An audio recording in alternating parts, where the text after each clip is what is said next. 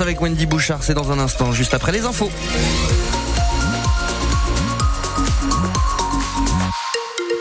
Et sur France Bleu Pays Basque, les infos à midi sont présentées par Simon Cardona. Bonjour Simon. Bonjour David, le vent arrive. 110 km heure de rafale attendu en milieu d'après-midi. Un vent de secteur sud-ouest nous indique Météo France. On sera en vigilance orage pour ce qui est du, oh, vigilance orange, pardon, pour ce qui est du phénomène vent euh, cet après-midi, sous des températures comprises entre, allez, 16 degrés sur le relief, entre 19 et 20 partout ailleurs. Un an jour pour jour après le drame, Saint-Jean-de-Luz se recueille et rend hommage à Agnès Lassalle, cette enseignante d'espagnol tuée par l'un de ses élèves dans sa salle de classe. La cérémonie d'hommage a lieu dans le jardin du centre culturel Peyuco Duarte. Elle a commencé il y a une demi-heure. On retrouve d'ailleurs Paul Nicolai sur place où il y a énormément d'émotions, Paul.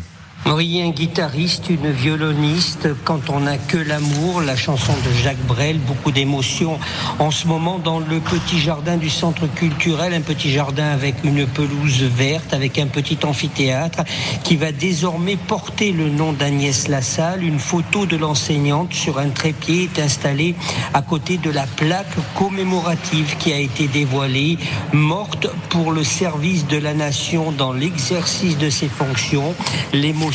Est palpable. Le compagnon de la professeure euh, Stéphane Voirin, les yeux humides, a parlé de sa princesse.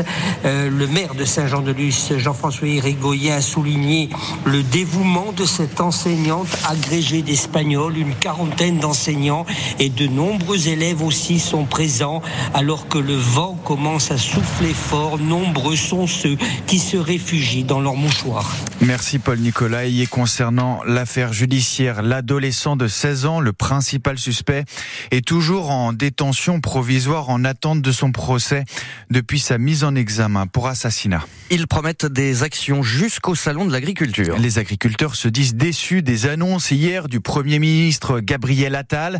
De nouvelles actions sont à prévoir, a prévenu ce matin sur notre antenne Éric Mazin, agriculteur à la Bastide-Clérance et représentant du principal syndicat agricole, la FDSEA. Les professionnels du secteur demandent toujours une meilleure rémunération, mais aussi une meilleure régulation de la grande distribution. Encore un mois d'attente pour les galeries Lafayette à Bayonne. La vingtaine de magasins est détenue par Michel Ohaillon et le groupe de cet homme d'affaires est actuellement en difficulté financière. Le tribunal de commerce de Bordeaux rendra sa décision dans un mois, le 20 mars. En Espagne, Dani Alves, l'ex-défenseur star du FC Barcelone, a été condamné à 4 ans et demi de prison pour viol. Et la sentence est tombée ce matin pour l'Espagnol qui a joué aussi au PSG. Il a été reconnu coupable d'avoir violé une femme dans une boîte de nuit barcelonaise en décembre 2022. Le parquet espagnol avait requis 9 ans de prison contre le footballeur, mais la défense a rappelé la forte alcoolémie de Dani Alves. C'est un élément juridique considéré comme circonstance aggravante en France, mais pas dans le code pénal espagnol. C'est même une circonstance atténuante.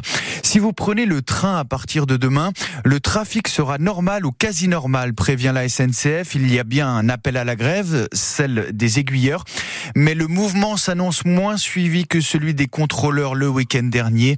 La SNCF parle de quelques perturbations localisées, sans donner plus de détails pour l'instant sur les lignes concernées. On se demande souvent comment donner une seconde vie à notre sapin de Noël. L'une des solutions qui marche de plus en plus, David, c'est de l'utiliser pour préserver les dunes de notre littoral. C'est ce que fait Anglette depuis l'an dernier. L'idée est aussi appliquée dans les Landes, à Cap-Breton par exemple. Et donc hier, juste à côté du golfe de Chiberta, Anglette, sur la plage de l'océan, 1700 sapins ont été disposés le long de la dune. Anne-Francine Latras, chef de projet sur l'environnement à la mairie d'Anglette, ne voit que du positif dans cette action. C'est utile, voilà, c'est-à-dire qu'on n'évacue pas des déchets, on paye pas pour euh, faire évacuer ces déchets verts. Déjà, on a vu que on avait pu freiner le sable en bas de ces enclaves, là, de ces espaces. Donc, le sable est bien piégé, donc il part pas. Donc, on conforte nos plages en ça. Ça a aussi une fonction autre qui est euh, l'évitement de l'ensablement de la promenade. Donc, ça, c'est bien, on va dire, pour nos services par rapport au nettoyage. Mais nous, ça nous permet de recréer un milieu naturel. Et en plus, comme ces espaces ne sont pas piétinés. On a euh, une recolonisation des végétaux et on a vu déjà apparaître à certains endroits justement des plantes endémiques de la dune. Donc euh, objectif atteint. Anne-Francine Latrace, chef de projet sur l'environnement à la mairie d'Anglette. On vous a mis les photos des sapins face à l'océan sur notre site internet francebleu.fr et sur notre application ici. Un mot de sport avec un choc pour commencer cette 21e journée de Pro D2, c'est du rugby. Et eh oui, Vannes, troisième, reçoit Béziers, premier coup d'envoi 21h. Tandis que demain, sept matchs au programme. Ça commence à 19h30 avec le BO. Biarritz avant-dernier joue à Colomiers en Haute-Garonne, septième au classement. Coup d'envoi 19h30, mais il faut se brancher dès 19h, bien entendu, sur France Bleu Pays Basque pour connaître toutes les clés de la rencontre. Dans l'effectif du BO d'ailleurs, un joueur est convoqué en commission de discipline. Le talonneur Bastien Souris va devoir s'expliquer à propos, je cite, d'un mauvais comportement vendredi dernier face à Rouen, notamment des mots qu'il est soupçonné d'avoir prononcés contre les arbitres qu'on ne répétera pas ici. Bastien Souris est auditionné mercredi prochain par la commission de discipline. Et demain soir, on a aussi le tournoi des six nations des moins de 20 ans. Deux jeunes talents de l'aviron bayonnais sur la feuille de match. Chan Mousquet, titulaire à l'arrière, tandis que le troisième ligne, Noah Traversier, lui sera sur le banc. Les moins de 20 ans jouent à Béziers. Demain, coup d'envoi à 21h contre l'Italie. France-Italie, c'est chez les plus grands aussi, avec euh, Maxime Lucu et Charles Livon. Mais ça, c'est dimanche à 16h. Et à vivre sur France Bleu Pays Basque avec Lucas Ispouroua. Un petit mot de surf, il reste quelques places pour les Jeux Olympiques. Et pour obtenir son il faudra réaliser une belle performance ce week-end à Porto Rico. Les championnats du monde commencent samedi, ils durent une semaine. On va donc suivre l'ancien biarro Marc Mignot et le basco-landais Johan Duru qui se dit confiant à quelques heures des premières sessions et d'arriver à gagner son billet pour les JO qui se passeront à Tahiti. C'est un rêve d'y participer pour représenter la France, surtout que c'est en France ce serait top que je puisse finir ma carrière en France aux Jeux Olympiques. Donc, euh, bien sûr qu'il y a un peu de pression on fait pas de compète sans pression, je pense. Il n'y a pas grand monde.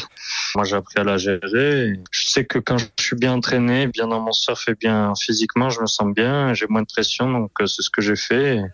Je suis bien. Je me suis bien préparé en France avant de venir ici. J'ai fait un bon entraînement physique et en surf, on a eu des bonnes vagues cet hiver. Il faisait pas trop froid. Ça faisait une semaine que j'étais là avant que l'équipe arrive, donc j'ai pu bien surfer avant qu'il y ait du monde. Donc euh, je me sens bien. Et euh, c'est une bonne vague. Il y a deux spots différents. Il y a deux gauches. C'est assez puissant. Il y a plusieurs opportunités. Il y a de quoi faire. On devrait avoir du sol pour la compète. Donc, euh, ouais, ça me plaît. C'est, il y a des bonnes vagues. Des bonnes vagues et du vent, notamment cet après-midi au Pays Basque, David.